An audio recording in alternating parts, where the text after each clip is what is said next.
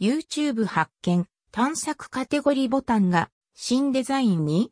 ショートタブは YouTube 最新情報2021年8月。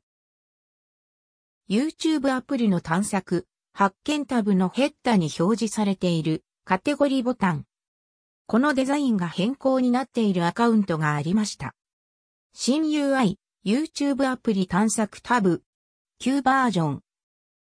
YouTube アプリ発見、探索タブカテゴリボタン新 UI、カルーセルに、旧。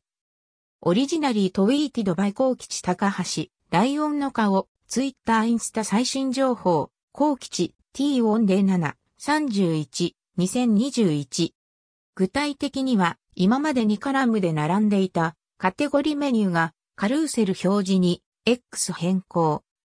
横スワイプ、スライドすることで隠れているボタンを確認できます。今までは縦に大きく領域を占有していたのに対し小スペースでコンパクトにまとまっています。旧バージョンが醸し出す昭和感感じてたのは俺だけだろうか W ボタン背景の画像が理由だろうか。てか、ショートタブどこ行った ?YouTube に限らず、複数の X を AB テストとして試していることも多いため、ショートタブが消えたり、アカウントによって別デザインだったりはあります。その一つとは思いますが、ショートタブがどうなるのかは気になるところ、現時点、手持ちのアカウントはどれを見ても、ショートタブは消えていました。